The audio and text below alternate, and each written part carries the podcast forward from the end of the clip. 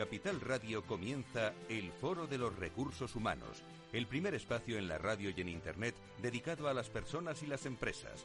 Desde la actualidad y las nuevas tendencias en gestión de empresas, analizamos el presente y el futuro de nuestro talento. Formación, competencias, comunicación, laboral, empleo, todo sobre los recursos humanos, con las voces protagonistas de los recursos humanos en un entorno directo. Francisco García Cabello, el Foro de los Recursos Humanos, Capital Radio.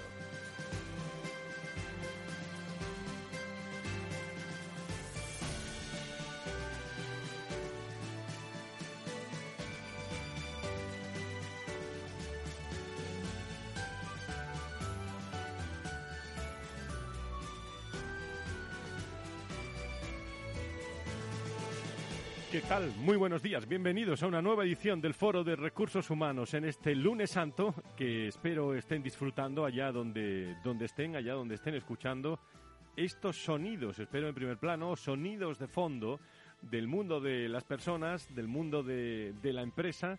Nosotros eh, estamos eh, pues a punto de, de marcharnos a descansar un poco, pero eh, tener el foro de recursos humanos es estar en el foro de recursos humanos con los contenidos más eh, interesantes.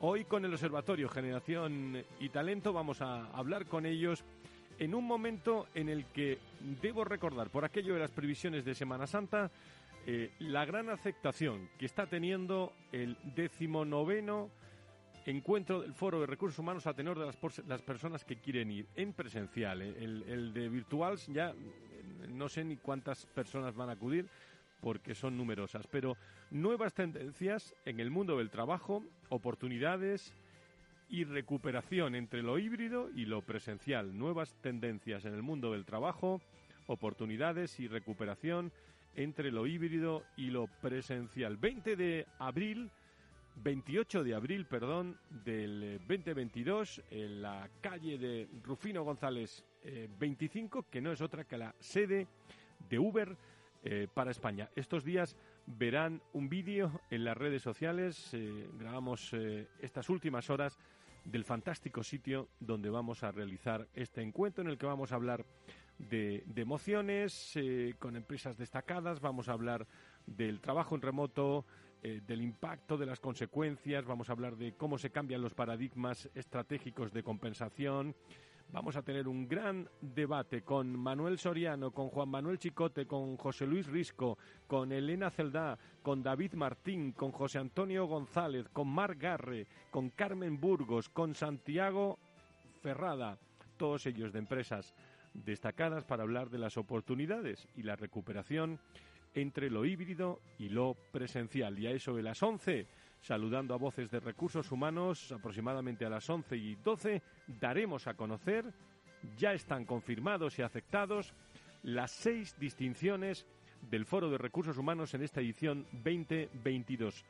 Mujeres y hombres magníficos directivos con mucho atalaya, iba a decir yo, muchos años de experiencia que les van a sorprender también en sus palabras y, en, el, y en la distinción. Recuerden que es por, por aspectos que hacen bien en las, eh, en las organizaciones. 28 de, de abril con eh, un equipo amplio de personas, audiovisuales, con la posibilidad de inmortalizar el encuentro y de tomarse algo con los amigos del mundo de, de los recursos humanos. En los buenos días de hoy, 12 y 9, 11 y 9 en las Islas Canarias, nos saluda Margarre, directora de comunicación Sostenibilidad de línea directa.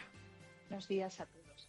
Mi nombre es Mar Garre y soy directora de Personas, Comunicación y Sostenibilidad de Línea Directa Aseguradora. Somos una compañía muy inquieta, muy ágil y muy innovadora, con grandes proyectos por delante, especialmente en tres frentes. Crecimiento, para lo que estamos poniendo en marcha un plan muy ambicioso, digitalización y para impulsar todo esto hemos diseñado una nueva estrategia de talento. Quiero aprovechar esta oportunidad para desde aquí dedicar unas palabras a los profesionales de recursos humanos. Y es que no olvidemos que tenemos en nuestras manos lo más bonito y lo más valioso de la compañía, que son las personas. Y por eso no podemos perder el foco de cuál es nuestro papel estratégico, que es, en primer lugar, aportar al negocio, conseguir los objetivos de la compañía gracias a las personas. Eso significa de verdad tenerlas en cuenta y cuidarlas, como personas y como profesionales, ayudándoles en su desarrollo profesional, generando reto y dándoles oportunidades. En segundo lugar, defender la cultura, haciendo cosas auténticas y coherentes.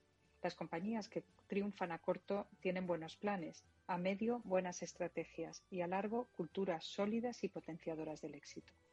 Y en tercer lugar, construir cada día el futuro de la compañía, porque en recursos humanos debemos ir un paso por delante, incorporando el talento necesario, desarrollando las competencias e impulsando el cambio. Yo entiendo que esta es nuestra misión y tenemos la suerte de que es apasionante.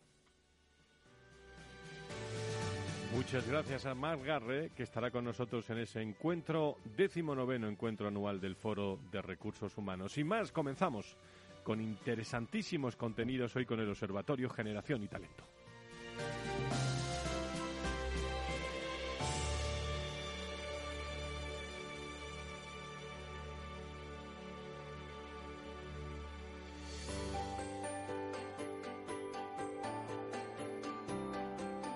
Entrevista del Foro de los Recursos Humanos descubrimos voces y personas protagonistas que nos aportan referencias y puntos de vista claves.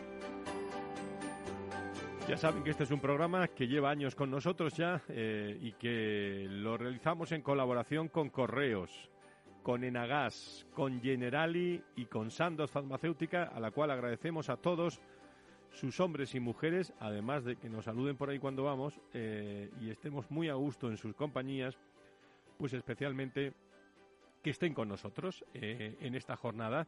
Hoy volveremos a hablar con el Observatorio Generación y Talento sobre el primer modelo 360 de gestión de diversidad generacional, en el que el observatorio está trabajando junto a expertos como Schiller International University, DIRSE, SGC y su red de empresas, sobre cómo va avanzando este trabajo y sobre el valor de una herramienta eh, de este tipo hablaremos hoy con dos empresas conocidas por todos ustedes, Sandoz y Naturgy.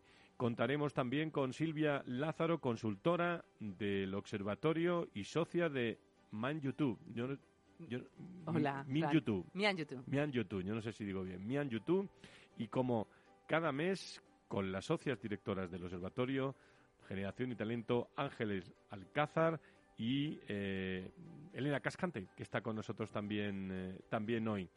En, primer lugar, eh, vamos a empezar, Elena, antes de comenzar a hablar sobre este modelo de gestión, me gustaría compartir con nuestros oyentes una, una estupenda noticia, ¿no? que creo yo que yo la conozco bien, vuelve por fin, tras la pandemia, Generation World el evento del año sobre diversidad generacional. Cuéntanos un poco fecha, tema, cómo lo estáis enfocando. Bueno, pues buenos días y efectivamente estamos eh, de celebración porque después de estos dos años de pandemia pues vuelve Generation World, ¿no? Ese punto de encuentro para poner de largo la diversidad generacional y es el momento en el que el Observatorio Generación y Talento comparte pues los principales hallazgos, conclusiones, resultados de sus investigaciones, ¿no? En esta ocasión, pues vamos a presentar un estudio, un estudio que, que aborda la autopercepción de la salud y bienestar de todas las generaciones en el ámbito de trabajo y bueno, que es un estudio que además ha sido elaborado por la Universidad Europea de Madrid y por nuestro partner técnico Criteria Recursos Humanos.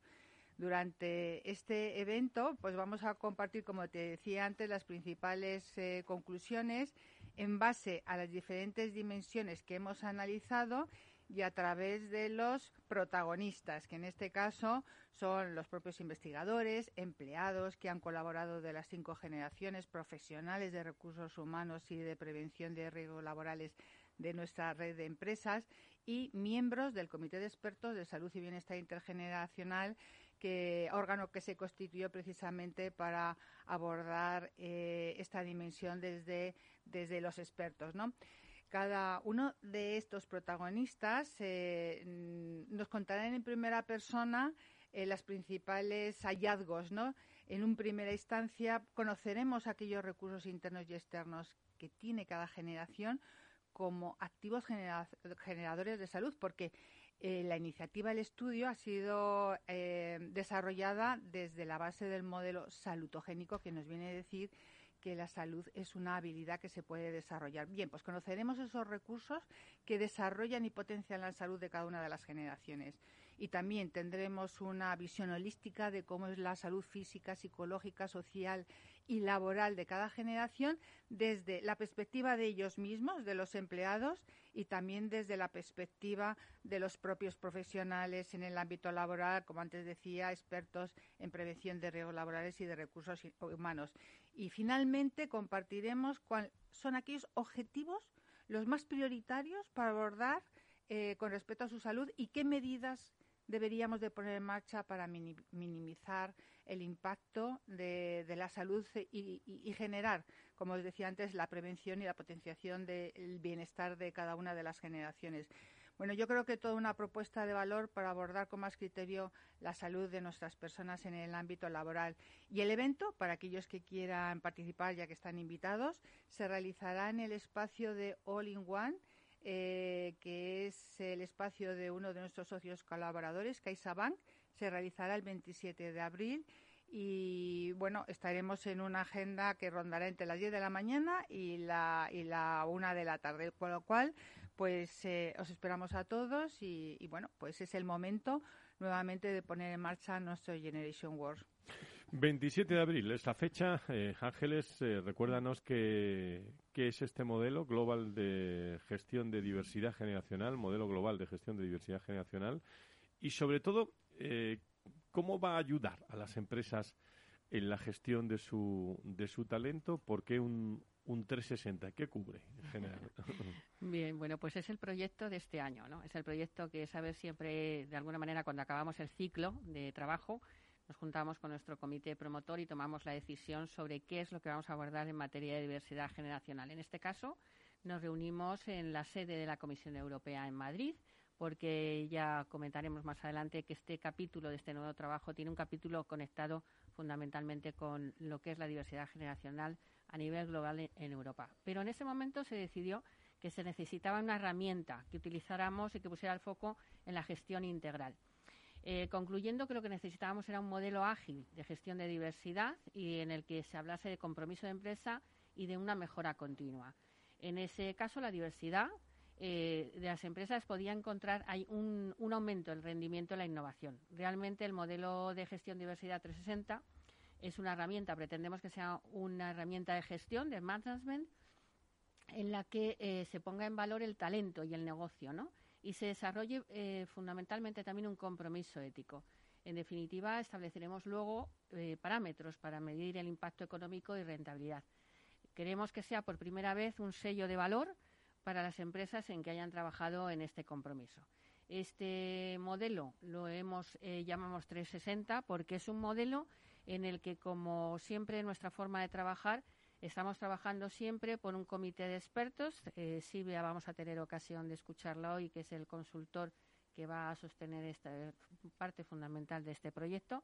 Pero también tenemos, en este caso, a DIRSE, tenemos en este también en la parte, vamos a hablar de cada una de las diversidades y vamos a tener un experto, vamos a tener un experto en cultura, uno en diversidad funcional, etcétera, etcétera, ¿no? Aparte de que vamos a trabajar también con Silver Universidad y con SGS como partner. Y bueno, pues ya te iremos contando más adelante, desgranando a lo largo del día de hoy aspectos ¿no? sobre esta parte. Silvia, eh, como consultora también del observatorio, la semana pasada el observatorio volvió a reunir a su red de empresas para trabajar en un modelo de excelencia sobre diversidad. ¿Cuál fue el objetivo de esta, de esta sesión? La verdad es que fue una oportunidad magnífica. Tenía, había ganas de, sentarnos. Eh, como bien sabéis, la red de expertos, la red de empresas que tiene el observatorio pues puede reunir a cerca, en este caso fuimos cerca de 60 personas de empresas punteras y, lo más interesante es que ellos como expertos que son en los temas de diversidad ¿no? y están en esa gestión diaria y también la aportación de algunos de los perfiles que había que eran eh, temas de sostenibilidad, pues con ellos había como un doble objetivo. Por un lado era muy importante identificar aquellas actuaciones que en una organización hay que poner en marcha para que eh, sea viable pues este modelo que hacía referencia Ángeles de, excelencia, o sea, están, están en el barro ¿no? de esa gestión, con lo cual su input era muy importante para identificar esas actuaciones que hace que sea un modelo excelente y además eh, identificamos cerca de 87 actuaciones en distintos ámbitos, ¿no? desde la parte de cultura, la parte de liderazgo, el tema de los stakeholders internos y externos, el modelo de gobernanza, que es crítico, pero además de esa identificación había que priorizar, ¿no? o sea, que era verdaderamente lo importante, lo que estaba además generando impacto en el negocio, en las personas, eh, a título también reputacional y en la sostenibilidad de la compañía. ¿no? Y fue un trabajo extraordinario, yo creo que con muchísima dedicación y en eso estamos, ¿no? En esa identificación, priorización y calibración de las actuaciones en las organizaciones. la semana pasada en ese observatorio os reunisteis, pero abordasteis especialmente la diversidad de género. ¿Hay consenso sobre qué, qué ítem, indicadores relacionados con la diversidad de género tienen más impacto? En los diferentes ámbitos de la gestión de personas y del negocio de las organizaciones? Eso fue quizá lo más interesante, desde luego, para, para todos los que estuvimos en la sesión. Hay acuerdos, lo que llamábamos como actuaciones llave, ¿no? Es evidente y con la legislación actual que tener un plan de igualdad negociado y registrado es la base, ¿no? Como una prioridad en materia de diversidad de género, que sabéis que, esto es un requisito imprescindible en todas las empresas de más de 50 empleados. Pero luego yo destacaría, eh, y todos coincidieron, que tenía que haber un, eh, un compromiso explícito por parte de la, de la, dirección, por parte de la compañía. Hoy se pide que ese compromiso esté también comunicado, ¿eh? mm. que, que, exista desde el punto de vista, como decía antes Ángeles, ¿no? en el código ética, en los valores. Y luego hacerlo explícito significa que tiene que haber objetivos cuantitativos, concretos, claros, en eh, las variables por las que tú estás gestionando a los directores, ¿no? a, la, plana mayor de la organización. Y en ese sentido tiene que haber unos objetivos vinculados a su desempeño, objetivos también que eh, tengan un impacto en los temas eh, de retribución. Y ahí te diría que había una unanimidad junto con lo que ya sabemos que ha sucedido, sobre todo post pandemia, estos entornos de trabajo mucho más flexibles que permiten la corresponsabilidad y e, ese tipo de organizaciones que están promoviendo con políticas y con medidas este tipo de entornos, quizá te destacaría que era una de las terceras cuestiones también en materia de diversidad de género imprescindibles. Y en tu opinión, eh, ¿cuáles son las razones por las que las organizaciones deberían gestionar activamente la, diversidad de género en sus plantillas y, evaluarse eh, a través de vuestro modelo de diversidad 360? Bueno, la verdad, para mí, eh, claramente la razón es porque hoy esto es una realidad. Esto es la realidad que hoy tienen las empresas. Diríamos que es eh, una realidad porque ha venido impulsada por una palanca tan importante como la legislación en España. Pues sí, es así. Pero eh, lo crítico es que esto, al ser una realidad empresarial, lo que tienes que hacer es gestionar esta gestión del talento, sobre todo cuando hemos visto que hay una infrarrepresentación femenina en posiciones desde luego de, liderazgo, pero también en la base de talento, porque muchos sectores están muy masculinizados, es obvio que es una necesidad. Y además destacaría que lo que ha sucedido es que muchas veces las organizaciones, y esto es importante, eh, han buscado objetivos para aumentar esta representación femenina en estas posiciones de liderazgo y en la base de talento, pero el tenerla no garantiza nada. Es más, si tú no lo gestionas no va a aportar ningún valor. Ahora el trabajo, y ese es parte de nuestro modelo, es generar un modelo, una ruta eh, en la que mm, se pueda generar un entorno verdaderamente inclusivo. O sea, un entorno, estamos hoy haciendo más foco eh, y es la parte que a mí me toca en la parte de diversidad de género, pero el modelo es un modelo integral, donde va a hacer foco en, en lo que es una cultura de transformación hacia cultura inclusiva, donde todas las voces son escuchadas, donde verdaderamente, con independencia de tu edad, de tu género, de tu procedencia, puedas estar haciendo esa aportación de valor y eso necesita un modelo de gestión, porque si no lo gestionas, eh, es complejidad, ¿no? Y lo que queremos es que sea realmente sostenibilidad eh, para las empresas, ¿no? Sea un modelo que les permita eh, otorgar valor. Ante este modelo de gestión que me estáis hablando, cuánto me estoy acordando, y os comento a las tres antes de hacer la primera pausa, ¿cuánto nos ha aportado estos últimos 26 meses de, de pandemia y de situaciones de todo tipo, de menos a más? Pero es que es un modelo que sale de ahí prácticamente, ¿no? Me imagino, ¿no? entre otras muchas cosas, claro. Yo la verdad es que quería destacar un poco de la experiencia que vivimos eh, el otro día en el foro, ¿no?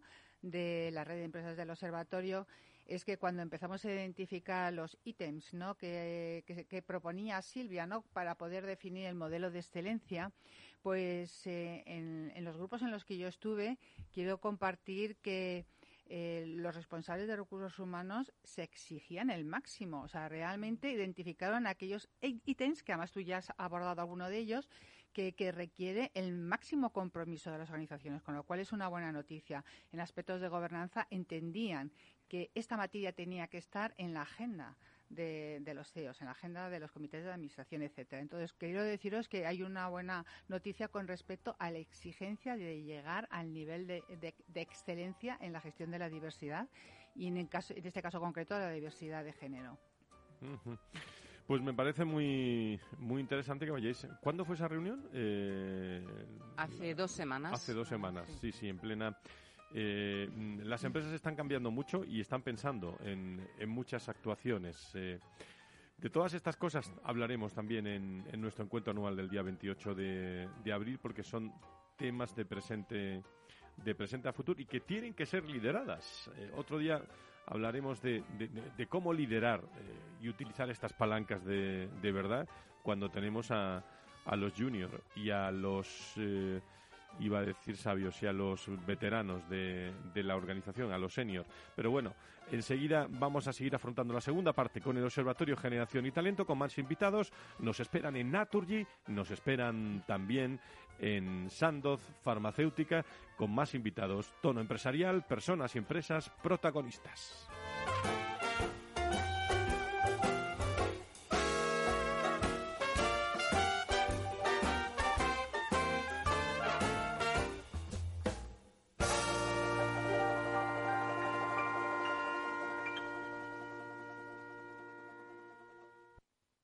Más es contar con la calidad y garantía que da un banco especializado en servicios de ahorro e inversión.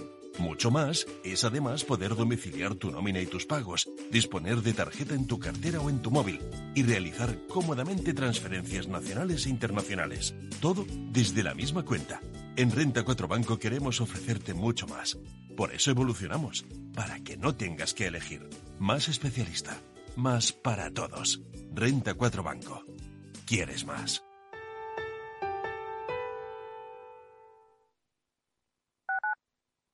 Capital Radio Madrid 103.2. Nueva frecuencia, nuevo sonido. Disfruta de la mejor cocina gallega en Montes de Galicia. Todo un clásico moderno en el barrio de Salamanca. Disfruta de la variada dieta atlántica, de las mejores carnes y pescados tratados con respeto y transparencia y regados con una de las mejores bodegas de la zona. En grupo, en familia o en pareja, Montes de Galicia te ofrece el espacio perfecto en cada ocasión. ¿Has vuelto a los atascos? Forma parte de la vida de Madrid y esa vida va aparejado con atascos. Realmente el atasco que te absorbe la energía es el de la entrada a trabajar o cuando llegas tarde a una reunión o cuando vas a dejar a tu hijo en el colegio y va a perder va a perderse la primera hora de clase. Cuando vengas a Madrid, chulona mí. Reconduce tus números. Voy a ser temperatriz de lavapiés. Desatasca tus inversiones. Y alfombrarte con claveles la gran vía. Recalibra tus cuentas. Bañarte con vinillo de Jerez. Que no se atasque tu economía. Sintoniza Capital Radio. No me gusta el mundo atascado. Esto te estás perdiendo si no escuchas a Rocío Arbiza en Mercado Abierto. David Gengan, responsable de relación con los inversores de Solaria. Tenemos parte de la red energética Solaria a día de hoy. Ya somos también propietarios de esta red y esta red no está aquí para 10 años, 20 años, 30 años, está para 50, 100 años. Entonces imaginemos que mañana dejemos de instalar eh, parques fotovoltaicos, todavía Solaria será capaz de generar muchísimas ventas, muchísima EBITDA eh, y muchísimo dividendo para accionistas. Mercado Abierto con Rocío Arbiza.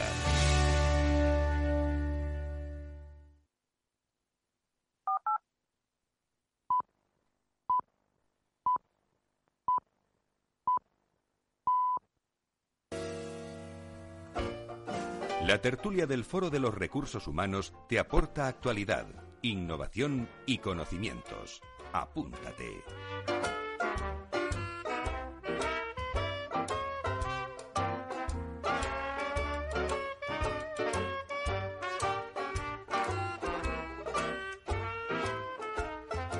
Las doce y media, seguimos en directo, ¿eh? riguroso directo este lunes santo, eh, en, una, en una jornada de lunes muy tranquilo, les hablo desde la capital de España, pero espero que estén disfrutando, como vamos a disfrutar nosotros a partir de mañana, en, distintos lugares eh, y, especialmente, bueno, descansando, desconectando y disfrutando, porque nos vienen semanas realmente complicadas entre el mes de abril y, mayo, o un mayo y junio, me decían ayer también de, mucha de mucha intensidad. Estamos hablando hoy con el Observatorio Generación y Talento de la Diversidad 360. Una vez eh, visto el estudio, visto la, la, la puesta en, en marcha de este estudio, vamos a hablar, si les parece, y cualquier cosa que, Silvia, eh, Elena, Ángeles quieran preguntar a nuestros invitados, pues micrófono abierto para luego irnos a, a la recta de final de la tertulia, como hacemos habitualmente. Y, pero creo que tenemos a un eh, buen amigo, Francisco de la Calle, que es director de recursos humanos de Iberia en, en Sandoz, que va a estar con nosotros eh, con nosotros enseguida. Eh, ya, ya, ya lo tenemos. Querido Frank, ¿cómo estás? Muy, muy buenos días, bienvenido. Buenos días, buenas tardes ya y bien hallado como siempre. ¿Cómo estás viviendo este lunes santo? Pues oye, con un, por un lado con mucho trabajo y por otro lado con la ilusión de, de la desconexión, aunque sea unos días, y de estar cerca de la familia. Ah, así que con, con muchos sentimientos, la verdad. Bueno, pues para esa desconexión hay que dejar el trabajo. bueno, en tu, en tu opinión, ¿cuál será la principal aportación de este modelo que estamos analizando hoy, Fran 360 de gestión de la diversidad para las organizaciones, por ejemplo, como la tuya?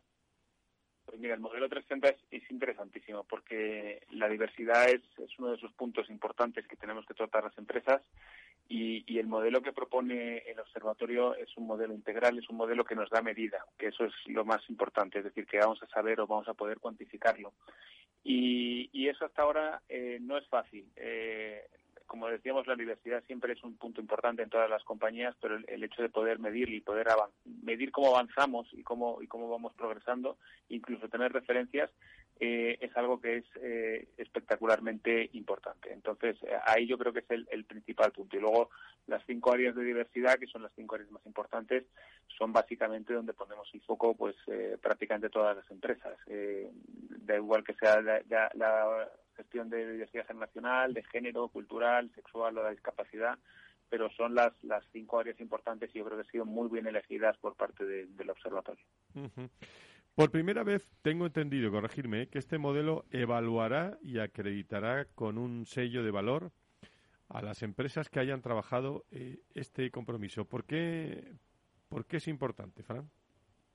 Pues mira, el sello de valor básicamente yo creo que nos movemos ya en una cultura, en una cultura de calidad. Eh, da igual en qué aspecto lo miramos. Si como consumidores queremos saber que, que un producto que compramos está certificado por la Unión Europea y que, cumple ciertos límites, pues con, con la gestión del talento va a pasar igual. Necesitamos necesitamos comunicar y poder tener certeza nosotros, comunicar al talento y tener la certeza nosotros como compañías de que lo estamos haciendo bien y tener un idioma común. Entonces, tener un sello de calidad nos, nos plantea ese, o nos, brinda la oportunidad de tener este, este idioma común, que es básicamente algo importantísimo a, efectos de, gestión de talento. Entonces, eh, engancha muy bien con la cultura de calidad que estamos viviendo. Exigimos excelencia, eh, da igual que sean productos o que sean servicios, y, vamos a dar excelencia, con lo cual eh, eso es ideal, básicamente, para el día a día de las empresas. ¿Y hasta qué punto las iniciativas de gestión de la diversidad de género de Sandoz, de vuestra organización, con las que estamos hablando, Francisco de la Calle, en directo hoy en el Foro de Recursos Humanos, están enmarcadas en sus propios, iba a decir core, planes estratégicos. No, no, eh, es verdad, son, son, son objetivos core, son, nosotros le damos BOLT, que son así en gordo, en negrita, como en traducción del inglés, son nuestros objetivos eh, importantes, los que se mantienen inmutables durante el tiempo, y la gestión de la diversidad es uno de ellos. Entonces, como decía, es importante tener métricas para poder medir la diversidad, pero, pero es que estratégicamente está ya demostrado que una vez que gestionas bien la diversidad, lo que tienes es algo que a las empresas al final nos interesa mucho, que es eh, más productividad, eh, mejor gestión de talento, en cuando hablo de gestión es mayor atracción y, menos rotación de talento no deseado, eh, y mayor éxito comercial en general, con lo cual es clave el, tener la diversidad bien gestionada y bien asegurada y sobre todo con métricas que sean consistentes. por eso el, el trabajo del observatorio nos ayuda muchísimo a las empresas. Eh, no sé si queréis preguntarle algo a, Fran, eh, al director de recursos humanos de, Sandoz, eh, porque si no, creo que estáis de enhorabuena, ¿no? Con, Estamos de enhorabuena, sí, hemos vuelto a ser certificados Great Place to Work, otra vez en el top 5, llevamos ya como seis años consecutivos en el top 5 de, de las mejores empresas para trabajar. Este año aumentamos tanto el resultado como, el, como la posición.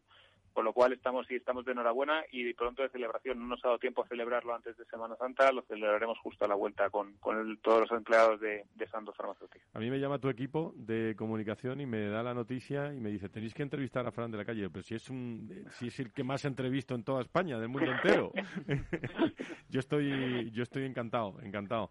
que, se vuelcan, se vuelcan, pero yo y, yo más encantado todavía, Fran, de poder colaborar y, y brindar ayuda cuando sea. Muchísimas muchísimas Muchísimas gracias. Bueno, creo que tenemos también, mm, no te vayas porque... Porque tenemos línea también con... Eh, una empresa que está en plena transformación, eh, pero tenemos a María José Sánchez, directora de recursos en renovables, nuevos negocios e innovación en Naturgy, eh, que está, que creo que está con nosotros. María José, muy buenos días, bienvenida. Buenos días, Fran, encantada. Eh, Naturgy eh, forma parte de la red de empresas del observatorio que están trabajando en este modelo. En estos momentos que se viven cambios en varios aspectos inéditos y de desafíos complejos eh, para la gestión del, talento en las compañías y también en, la vuestra. ¿De, qué manera un, un modelo de gestión como este que estamos hablando 360 en diversidad pueden apoyar? Pues la verdad es que desde mi punto de vista, eh, hoy por hoy el éxito reside en, quien sabe adaptarse ¿no? a lo que la sociedad nos está pidiendo y eso está completamente relacionado con la diversidad, porque toda estrategia de cualquier organización, y me da igual el tamaño, ¿no? pequeña, grande, mediana, toda estrategia reside en las herramientas y en las palancas en las que te vas a apoyar para llevarlo a cabo, ¿no? para transformarte, para adaptarte, para ser competitivo, ¿no? Y desde hace años vivimos en una auténtica revolución emocional en las organizaciones. Incluso me atrevería a decir que, la revolución la vivimos en la sociedad actual y, entre las distintas sociedades. Y es verdad que, por supuesto, cuando, hay una componente eh, económica cuando hablamos de estrategia en las organizaciones y, también hay una componente de entorno, ¿no? A nosotros nos pasa. Pero lo más importante es con quién y con quiénes lo vamos a llevar a cabo. es ese talento humano y cómo lo trabajas desde el corazón de la compañía hacia afuera, pero sobre todo hacia adentro.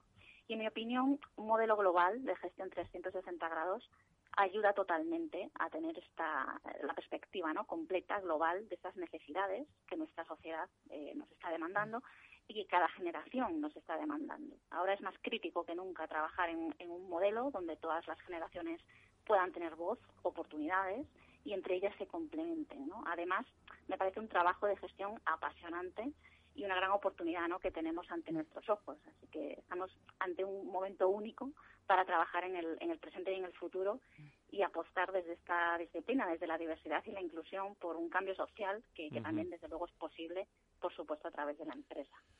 Bueno, la siguiente pregunta me la, sé, pero quiero, quiero que, la contesten eh, los invitados para, para que el, bueno, todo el público objetivo que escucha el Foro de Recursos Humanos y los seguidores, pues tuvimos ocasión hace unas semanas también de compartir con directivos de, de Naturgy una charla muy interesante. Pero, ¿cuáles son los actuales desafíos? en diversidad de Naturgy y, en, y en qué manera veis que, que este trabajo colaborativo entre empresas de diferentes sectores os puede ayudar, María José? Pues ya lo decías tú antes, eh, Fran, en, en ya venimos trabajando desde hace años en, esa visión completa, ¿no? Hacia adentro, hacia nuestros propios empleados y como no hacia nuestros clientes, nuestros proveedores, nuestros partners. y entendemos la, gestión de la diversidad como una fuente de talento y, por tanto, la, defendemos y la trabajamos como un elemento estratégico y transversal que debe implementarse en cualquier plan de negocio responsable. Nuestra visión es que si queremos extraer todo el, valor, eh, todo el valor que aporta el talento diverso y cada una de las generaciones a una organización, tenemos que potenciar una cultura de trabajo inclusiva eh, en la que las diferentes creencias, las formas de hacer, las, diferentes capacidades y todas las perspectivas nos ayuden a tomar las mejores decisiones. Por eso, para nosotros es necesario entender la, diversidad como elemento distintivo y como parte de la estrategia de nuestro plan de, crecimiento. Y me refiero a todos los pilares de la diversidad. Por ejemplo, la diversidad cultural está claro que se ha convertido en una ventaja competitiva, pero pero a la vez si no se gestiona correctamente podría llegar a ser una barrera para nosotros. Por eso es importante conocer los grupos culturales que tenemos en nuestra organización, dado que nosotros bueno trabajamos eh, con equipos en más de 20 países. Y lo mismo nos ocurre con la diversidad de género, eh, trabajando pues, eh, pues con sesgos, con toda la parte de liderazgo femenino, la diversidad generacional, que hoy en día en Naturgy convivimos cuatro generaciones a la vez. Y nuestra estrategia de personas, 360 grados, que también es así, precisamente se focaliza en eso, ¿no? En, un, en trabajar un modelo de gestión basado en lo que cada generación nos aporta e innovando desde la, en la propia gestión de la diversidad generacional, pues haciendo, por ejemplo, programas de emprendimiento donde colaboran conjuntamente equipos completamente diversos, ¿no? Desde mi punto de vista, las personas en sus comportamientos son los que los que van a marcar la diferencia de una organización a otra. Y por eso creo necesario toda esta colaboración entre empresas para nutrirnos entre todos y, hacer mucho más grande el valor del modelo de diversidad 360 que hablábamos antes. Y, muy interesante mm. para Naturgy conocer y entender diferentes puntos de vista, diferentes sectores, porque está claro que analizar diferentes realidades siempre suma, siempre aporta y siempre te va a hacer crecer. ¿Y cuáles son las claves de ese, del éxito desde tu experiencia para ponerlas en valor, sobre todo? Pues la diversidad es una de las palancas que las compañías eh, que tenemos, ¿no? En las compañías actuales y de futuro. Y está demostrado que genera beneficios en, el negocio. Así que es un, modelo como este totalmente necesario para avanzar en, la gestión de personas y de las organizaciones. es clave, ¿no? Monitorizar el avance de la diversidad y sus impactos en el talento que comentábamos al principio. Creo que precisamente en el contexto en el que vivimos, con esta incertidumbre, con un cambio constante, precisamente ahora tenemos que poner foco, ¿no? Yo creo que una clave del éxito creo que reside en hacer entender en las organizaciones el valor que, nos da la, diferencia, ¿no? El hacer partícipes y conscientes a todas las personas que conforman la compañía de, este valor, precisamente. Y necesitamos profesionales realmente involucrados en este cambio de paradigma y que sean capaces de, adaptarse. Y, ligado a esto, eh, considero clave el trabajo con los líderes de las organizaciones. Creo que lo decíais al principio, ¿no? Los directivos, eh, eh, todas las personas somos ejemplo, pero los líderes lo son más, incluso de manera inconsciente. Por eso es, necesario hacerles partícipes eh, del trabajo en diversidad y hacerles inclusivos en su manera de hacer y en su manera de enseñar. Y por último, nos parece clave eh, trabajar la transparencia y ser ejemplo en la gestión de personas y de los recursos humanos. En mi opinión y bajo mi experiencia, tenemos una gran suerte que es tener una visión global de la, de la compañía. Conocemos mejor que nadie las necesidades, las creencias, lo que está pasando a todos los niveles de la organización.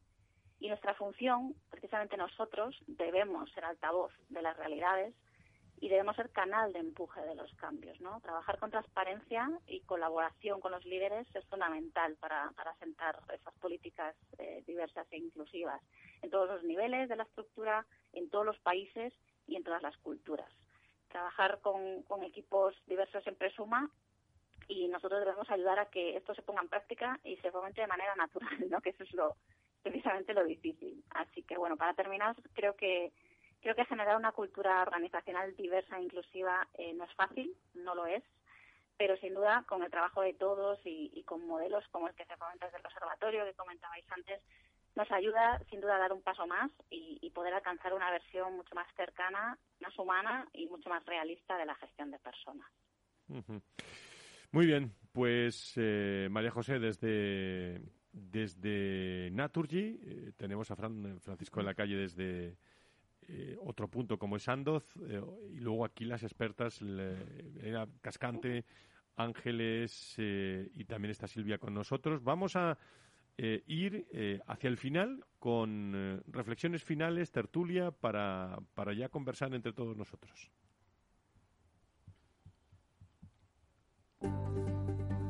Líderes y directivos en primer plano.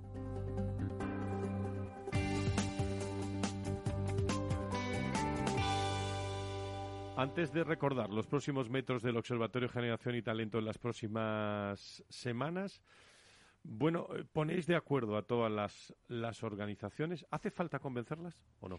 Pues mira, precisamente estaba deseando que me dieses palabra para intentar convencerte que no hace falta convencerlas, porque además yo creo que si este modelo eh, va a ser exitoso es precisamente porque es una decisión del comité, es una decisión donde están las empresas. Pero no solamente eso, sino que es como es una necesidad, igual que es una realidad la diversidad generacional, lo que es una necesidad es gestionarla y lo habéis oído con lo que las intervenciones que nos han precedido. Y nosotras hemos utilizado un método eh, de trabajo que precisamente es ese, tener, eh, escuchar, escuchar. Y precisamente hicimos em, el 27 de enero, el primer foro que hicimos fue para trabajar y escuchar y identificar en qué estaban trabajando las empresas y cuáles eran sus necesidades de cara a gestionar ese talento.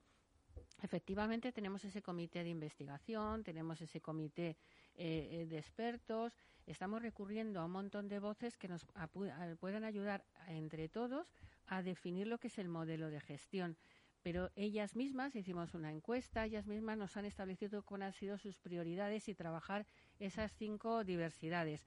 Por tanto, eh, no se trata de un modelo al que ellos se adhieran, un modelo que ha venido encorsetado y que ya está digamos que te adhieres o no te adhieres, o te certificas o no te certificas. No, esto es un modelo de gestión que hemos puesto a disposición de las empresas para que gestionen la diversidad, para que gestionen el talento y además, de paso, bueno, pues obtengan una, una mejora continua en su proyección de cara al futuro y de cara a esa sostenibilidad, esa inclusión y esa gestión de la diversidad, ¿no? Silvia, tú que estás en, o que has estado en los dos sitios, ¿no? Y que conoces muy bien eh, el momento de la empresa, el, consejo de, la consultoría, la realidad, el proyecto hecho, ¿qué es lo que más le preocupa a las organizaciones en estos momentos cuando vamos hablando de todas estas cuestiones de diversidad y las calificamos en un 360? Eh, es verdad, yo creo que eso es una ventaja cuando te dedicas al mundo de la consultoría, el tener esos dos gorros, porque a mí me gusta eh, que cuando estamos o bien legislando o bien implantando eh, metodología o reconocimientos, que se conozca la realidad. Yo creo que esa es una de las ventajas de este modelo, que como bien decía Ángeles y también apuntaba Elena al principio, al final estamos trabajando muy mm, codo a codo con las empresas lo que es necesario es medir, lo hemos hablado muchas veces, en el campo de los recursos humanos es necesario tener KPIs, o sea, fue quizá una de las eh, cuestiones que más salió el otro día en el foro, oye, de todas estas actuaciones, vamos a elegir esas actuaciones, pero vamos a, medirlo, ¿no? Lo decía ahora también María José, vamos a buscar esa evidencia empírica a través de la transparencia, vamos a comunicar, o sea, yo creo que eh, lo relevante es y lo interesante, lo que vamos a aportar es que eh, es, es, realista, ¿no? Es un modelo que parte de una realidad empresarial, parte de un contexto entendido de diferentes sectores, porque es muy rica la opinión de los diferentes sectores, son realidades muy diferentes, y eh, apunta a esa excelencia, pero desde eh, no solo un, un canto o un compromiso explícito, sino con una evidencia empírica, un KPI y una medición y un seguimiento, ¿no? Ese yo creo que va a ser el matiz eh, que le va a hacer eh, diferente. Elena. Bueno, pues complementando un poco ese tema, eh, no solamente nuestras empresas están convencidas, sino que afortunadamente son un ejemplo. Yo creo que ya en la mayoría de ellas están enfocándose a ese nivel de excelencia. Y yo creo que lo que nos han pedido como mandato de este modelo es además que les sirva para corroborar ¿no? ese camino que están emprendiendo a ese nivel de excelencia y para corroborarlo y además para que se puedan medir y comparar, que eso cuando uno trabaja unilateralmente es mucho más difícil y la herramienta que se está desarrollando, eh, como antes comentaba Silvia, es la identificación de unos ítems que los estamos ponderando para según su nivel de relevancia y de importancia, con lo cual cualquier empresa que, se someta a la autoevaluación que vamos a proponer al final de, del diseño de esta herramienta podrá saber en qué punto está con respecto además otras organizaciones. Y esto es mm, muy importante para abordar su mejora continua periódicamente, para comprender con sus homólogos eh, de empresas en qué punto se encuentra y de esta manera pues eh, identificar que ese es el camino a seguir con lo cual em, es un placer no el poder tener estas empresas que ya de alguna manera nos inspiren para poder definir este modelo dos últimas cuestiones para las empresas invitadas eh, Sandoz eh, y Naturgy ha salido la cuestión, ¿eh? hablando de, estos modelos de diversidad 360, ha salido varias veces el concepto de, de líderes, de, de, poner en marcha a través del líder. Eh, bueno, las últimas conversaciones o últimas charlas que hemos mantenido en la última semana con distintos directores de, de recursos humanos es verdad que me centran tres factores fundamentales ¿eh? en el día en el día a día y en el día a día que viene, ¿no? Una es eh, la flexibilidad, otra es el propósito y otra es el salario. En ese trípode, en ese trípode está la verdad de, de la verdad. La diversidad está metida por ahí por, por todos por todas esas cuestiones, pero yo yo os preguntaría eh, qué líder eh, iba a decir ideal, vosotros lo sois, pero qué líder o qué claves tiene que poner en marcha un líder para transmitir bien este 360 a las organizaciones y que cale, y que si puede ser que cale a la primera, mejor, y si puede ser que cale para unos y para otros, eh, es decir, para los junior y para los senior, objetivo cumplido. ¿Qué, qué, qué, qué opináis, Fran, María José? Pues eh, yo te diría que eh, con una sola con un solo verbo, te diría eh, servir. El líder tiene que servir y servir significa quitar obstáculos, significa escuchar, como han dicho antes también. Entonces, eh, para gestionar bien la diversidad tienes que escuchar, tienes que quitar los obstáculos que impiden a la gente dar todo su potencial y ayudarles a ir más allá. Y básicamente todo se resume, yo a los líderes siempre les digo lo mismo, hay que servir. Uh -huh. José? Por, por, mi parte, totalmente de acuerdo, sí, con, con Fran. Eh, creo que, que necesitamos mucha inteligencia emocional en todos los niveles de la organización eh, y, bueno y trabajar no debemos apostar en que en, en, en, las organizaciones por la capacidad de ser auténtico no en estos líderes de ser único de ser de ser como somos de, ser como somos perdón con un respeto un respeto hacia los demás tener mucho autoconocimiento mucha empatía y, y mucha capacidad de, de, influencia y analizar ¿no? Eh, las emociones, analizar y entender las emociones de todos los colectivos, cómo las percibimos, cómo las entendemos y cómo las gestionamos. María José, eh, te deseo una excelente Semana Santa y un abrazo muy fuerte a todos los hombres y mujeres que sabes que conocemos por ahí, por tu casa, por Naturgy. ¿eh? un abrazo, un placer como siempre y igualmente que paséis una buena Semana Santa María y buenos José, días de descanso. María José, te queríamos dar las gracias porque el último foro que tuvimos lo tuvimos precisamente en Naturgy. El que sí, dicho que, sí. dicho que un placer, un placer como siempre y, y espero que podamos compartirlo. Muchas gracias, gracias eh, Naturgy, gracias eh, Fran Sandoz. Eh, bueno, a, hasta hasta otro día. ¿eh? Que, hasta prontísimo. Que nos, que nos veremos. Eh, estáis todos invitados al encuentro anual del foro el 28 de abril. Ya lo tienes anotado. Así que, que muchísimas gracias por, por venir y, y buena Semana Santa para todos. Bueno, pues se nos va, se nos va Santos. Eh, últimas conclusiones, Elena, Ángeles, eh, Silvia, en, todo esto que estamos hablando. Pues yo, eh, con respecto a lo que acabas de decir del liderazgo, nosotros hicimos un trabajo, el anterior, sobre el liderazgo intergeneracional y una de las competencias fundamentales, aunque le han hecho una pequeña referencia, pues es un líder comunicativo, un líder que tiene un feedback y empático e inclusivo son características fundamentales y tiene que ver mucho el liderazgo precisamente con la, con la diversidad. Mm. A mí hay un término que, que, me gusta mucho utilizar cuando hablamos, coincido con todo lo que estaban diciendo. Yo hablo de líderes, ¿no? Con B, porque junto estas dos palabras de liderar con eh, para liberar, ¿no? Liderar para eh, para liberar esa voz interior de cada persona, para poderte mostrar tal como eres, ¿no? Y, y no, eh, no tener que esconderte y fíjate todo lo que ahorra de energía en las organizaciones cuando las personas se pueden mostrar así. Así que este modelo espero pueda contribuir a generar muchos líderes, ¿no? Elena. Bueno, pues eh, no nos vamos a quedar solamente en diversidad de género.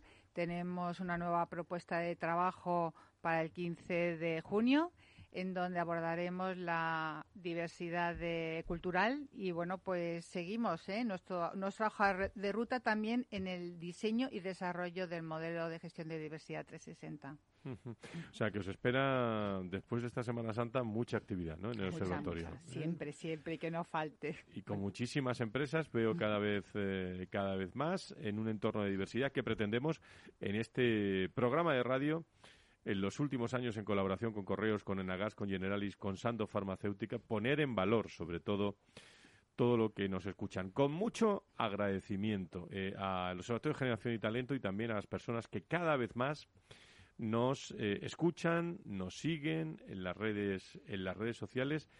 Iba a decir cómo se, hacía antiguamente, ¿no? Que hacen el programa con nosotros, porque ya, hombre, los, los 40.000 de, de LinkedIn pues opinan muchos de ellos, ¿no? Y hacen el programa con nosotros. Los de eh, Twitter, eh, pues también de vez en cuando opinan, eh, mm, casi siempre de una forma o de otra, pero hacen el programa con nosotros. Compartimos el mundo de las personas con la comunicación real, buscando soluciones en las organizaciones, en las empresas, en los últimos 19 años.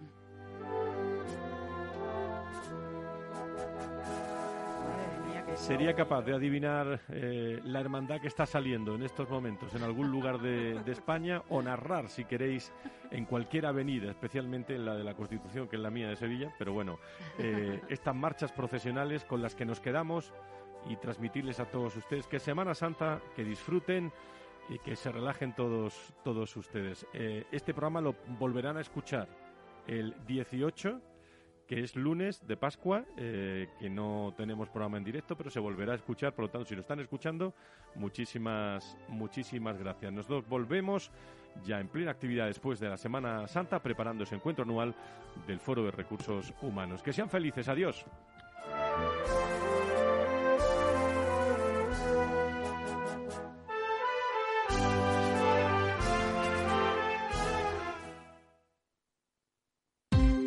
Ya no estamos en la era de la información, estamos en la era de la gestión de los datos y de la inteligencia artificial. El tratamiento inteligente de estos datos proporciona un valor enorme a las empresas en sus procesos de negocio. En Piper Lab ayudamos a nuestros clientes a tomar decisiones de negocio basadas en datos. Escúchanos todos los lunes en el espacio de Big Data de Capital, la Bolsa y la Vida. Capital Radio Madrid, 103.2. Nueva frecuencia, nuevo sonido. Gráficas Naciones. Más de 50 años de experiencia en el sector de las artes gráficas. Apostamos por la última tecnología tanto en impresión offset como en digital y gran formato. Realizamos todo tipo de impresión. Tarjetas de visita, folletos, libros, vinilos, decoración y montaje de stands. Más información en el 91 629 2145 o en gráficasnaciones.es. Disfruta de la mejor cocina gallega en Montes de Galicia. Todo un clásico moderno en el barrio de Salamanca. Disfruta de la variada dieta láctica, de las mejores carnes y pescados tratados con respeto y transparencia y regados con una de las mejores bodegas de la zona. En grupo, en familia o en pareja, Montes de Galicia te ofrece el espacio perfecto en cada ocasión.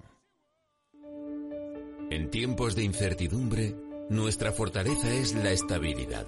En Nordea, Pensamos que el equilibrio, la fiabilidad y la experiencia importan. Nuestra estrategia Stable Return muestra un sólido comportamiento en el largo plazo para sus inversiones. Invierta en estabilidad. Invierta en tranquilidad. Descubra más en nordea.es.